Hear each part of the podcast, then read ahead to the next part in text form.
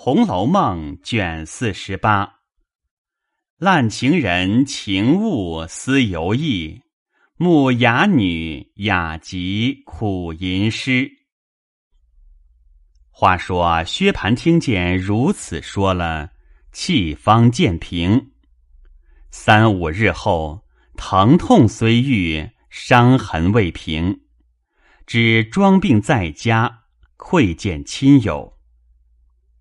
展眼已到十月，因有各铺面伙计内有算年账要回家的，少不得家里置酒饯行。内有一个张德辉，自幼在薛蟠当铺内揽总，家内也有了二三千金的过货，今岁也要回家，明春方来。因说起。今年纸扎香料短少，明年必是贵的。明年先打发大小上来，当铺里照管照管。赶端阳前，我顺路就贩些纸扎香扇来卖，除去关税花销，亦可以剩的几倍利息。薛蟠听了，心下忖度。如今我挨了打，正难见人，想着要躲避一年半载，又没处去躲，天天装病也不是事儿。况且我长了这么大，文不文，武不武，虽说做买卖，究竟等子算盘从没拿过，地土风俗、远近道路又不知道。不如也打点几个本钱，和张德辉逛一年来，赚钱也罢，不赚钱也罢，且躲躲休去。二则逛逛山水也是好的。心内主意已定，至酒席散后，便和气平心与张德辉说之，命他等一二日一同前往。晚间，薛蟠告诉他母亲，薛姨妈听了，虽是欢喜，但又恐他在外生事，花了本钱倒是莫事，因此不叫他去，只说：“你好歹守着我，我还能放心些。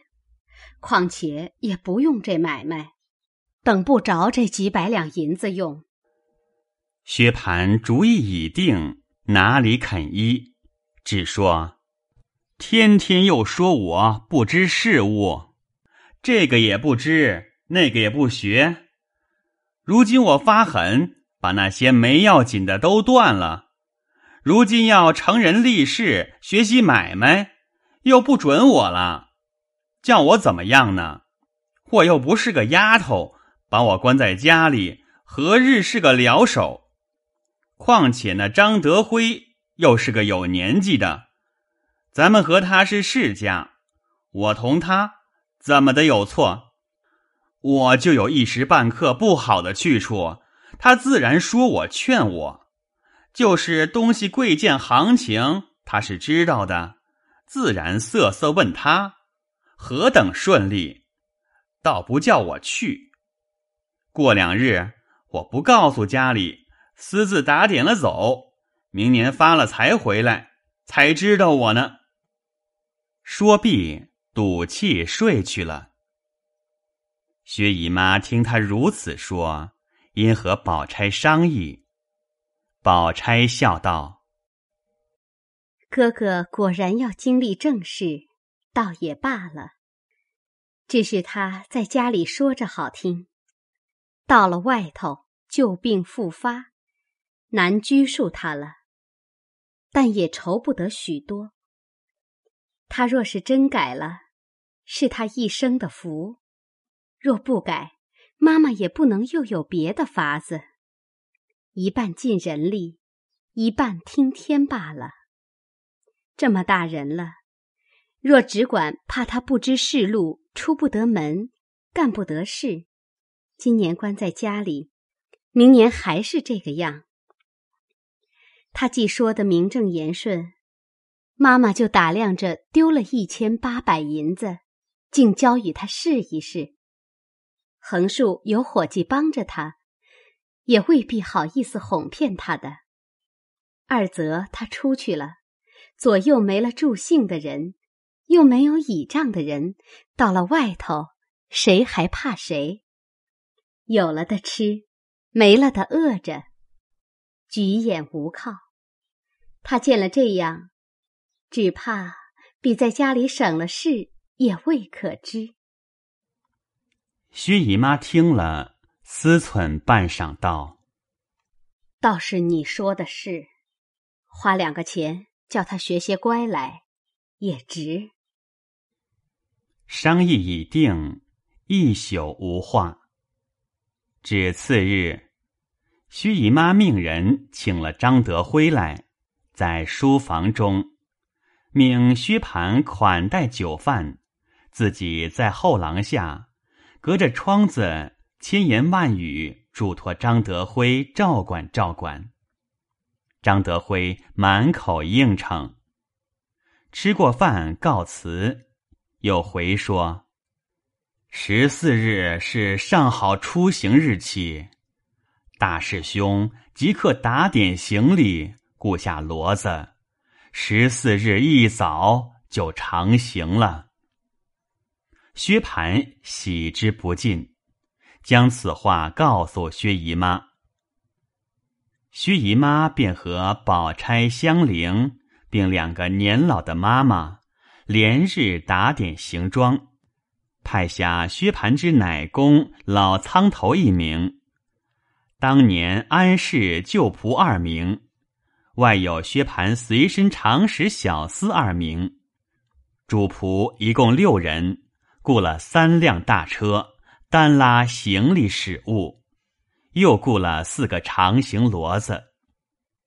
薛蟠自骑一匹家内养的铁青大走骡，外备一匹坐马。诸事完毕，薛姨妈、宝钗等。连夜劝诫之言，自不必备说。至十三日，薛蟠先去辞了他母舅，然后过来辞了贾宅诸人。贾珍等未免又有践行之说，也不必细述。至十四日一早，薛姨妈、宝钗等直同薛蟠出了仪门。母女两个四只眼看他去了，方回来。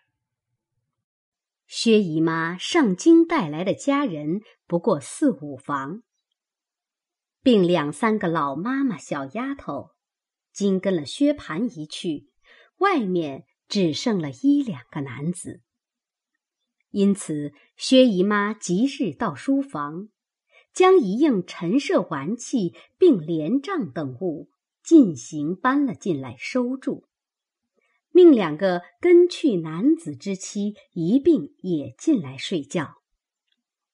又命香菱将他屋里也收拾严谨，将门锁了，晚间和我去睡。宝钗道：“妈妈既有这些人作伴，不如叫玲姐姐和我作伴去。”我们园里又空，夜长了，我每夜做活，越多一个人，岂不越好？薛姨妈笑道：“ 啊，正是，我忘了，原该叫他同你去才是。我前日还和你哥哥说，文性又小，倒三不着两的，因而一个人不够服侍的。”还要买一个丫头来你使。宝钗道：“买的不知底里，倘或走了眼，花了钱事小，没得淘气。倒是慢慢打听着，有知道来历的，买个还罢了。”一面说，一面命香菱收拾了侵入妆帘。命一个老妈妈并真儿送至恒芜院去，然后宝钗和香菱才同回园中来。香菱向宝钗道：“我原要和太太说的，等大爷去了，我和姑娘作伴去。我又恐怕太太多心，说我贪着园里来玩儿谁知你竟说了。”宝钗笑道：“我知道，你心里羡慕这园子，不是一日两日的了，只是没个空。”就每日来一趟，慌慌张张的，也没趣儿。所以趁着机会，越发住上一年，我也多个作伴儿的，你也碎了你的心。香菱笑道：“好姑娘，趁着这个功夫，你教给我作诗吧。”宝钗笑道：“我说你。”得陇望蜀呢，我劝你且缓一缓。今儿头一日进来，先出园东门角，从老太太起，各处各人，你都瞧瞧，问候一声。也不必特意告诉他们搬进园来。若有提起因由的，你只带口说：“我带了你进来作伴儿就完了。”回来进了园。再到各姑娘房里走走。香菱应着，才要走时，只见平儿忙忙的走来。香菱忙问了好，平儿只得陪笑相问。宝钗因向平儿笑道：“我今儿把她带了来作伴儿，正要回你奶奶一声。”平儿笑道。姑娘说的是哪里的话？我竟没话答言了。宝钗道：“这才是正理。店房有个主人，庙里有个住持，虽不是大事，到底告诉一声，就是园里做羹上夜的人，知道添了他两个，也好关门候户的了。你回去就告诉一声吧。”我不打发人说去了。平儿答应着，因又向香菱道：“你既来了，也不拜一拜街坊邻舍去。”宝钗笑道：“我正叫他去呢。”平儿道：“你且不必往我们家去，二爷病了，在家里呢。”香菱答应着去了。先从贾母处来，不在话下。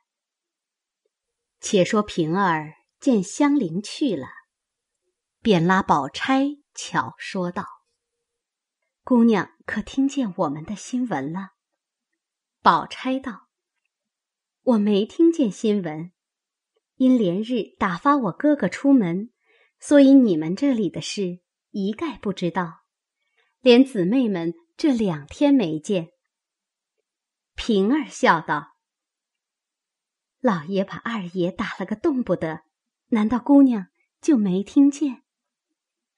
宝钗道：“早起恍惚听见了一句，也信不真。我也正要瞧你们奶奶去呢，不想你来，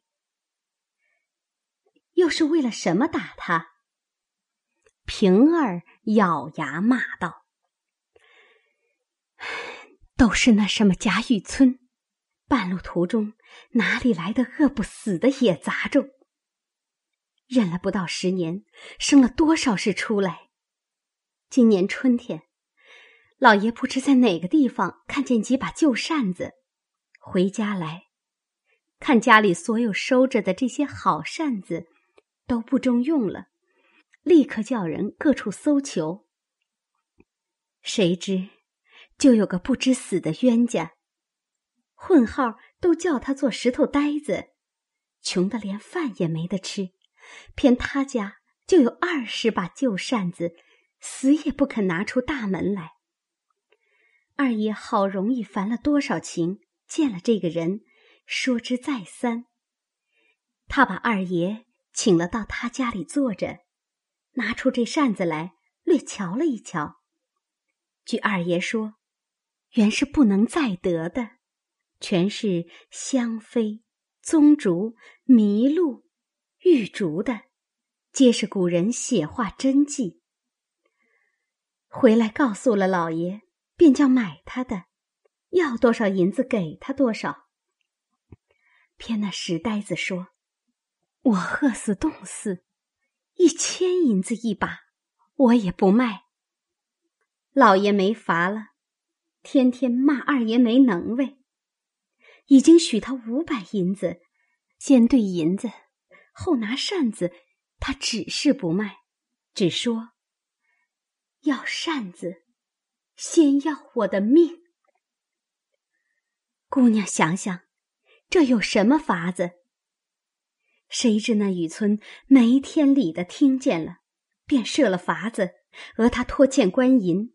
拿了他到衙门里去，说：“所欠官银，变卖家产赔补。”把这扇子抄了来，做了官价送了来。那石呆子如今不知是死是活。老爷问着二爷说：“人家怎么弄了来了？”二爷只说了一句。为这点子小事，弄得人家倾家败产，也不算什么能为。老爷听了就生了气，说二爷拿话堵老爷。因此这是第一件大的。这几日还有几件小的，我也记不清，所以都凑在一处就打起来了，也没拉倒，用板子棍子就站着。不知他拿了什么，混打了一顿，脸上打破了两处。我们听见姨太太这里有一种药，上棒疮的，姑娘寻一碗给我呢。宝钗听了，忙命莺儿去找了两丸来与平儿。宝钗道：“既这样，你去替我问候吧。”我就不去了。平儿向宝钗答应着去了，不在话下。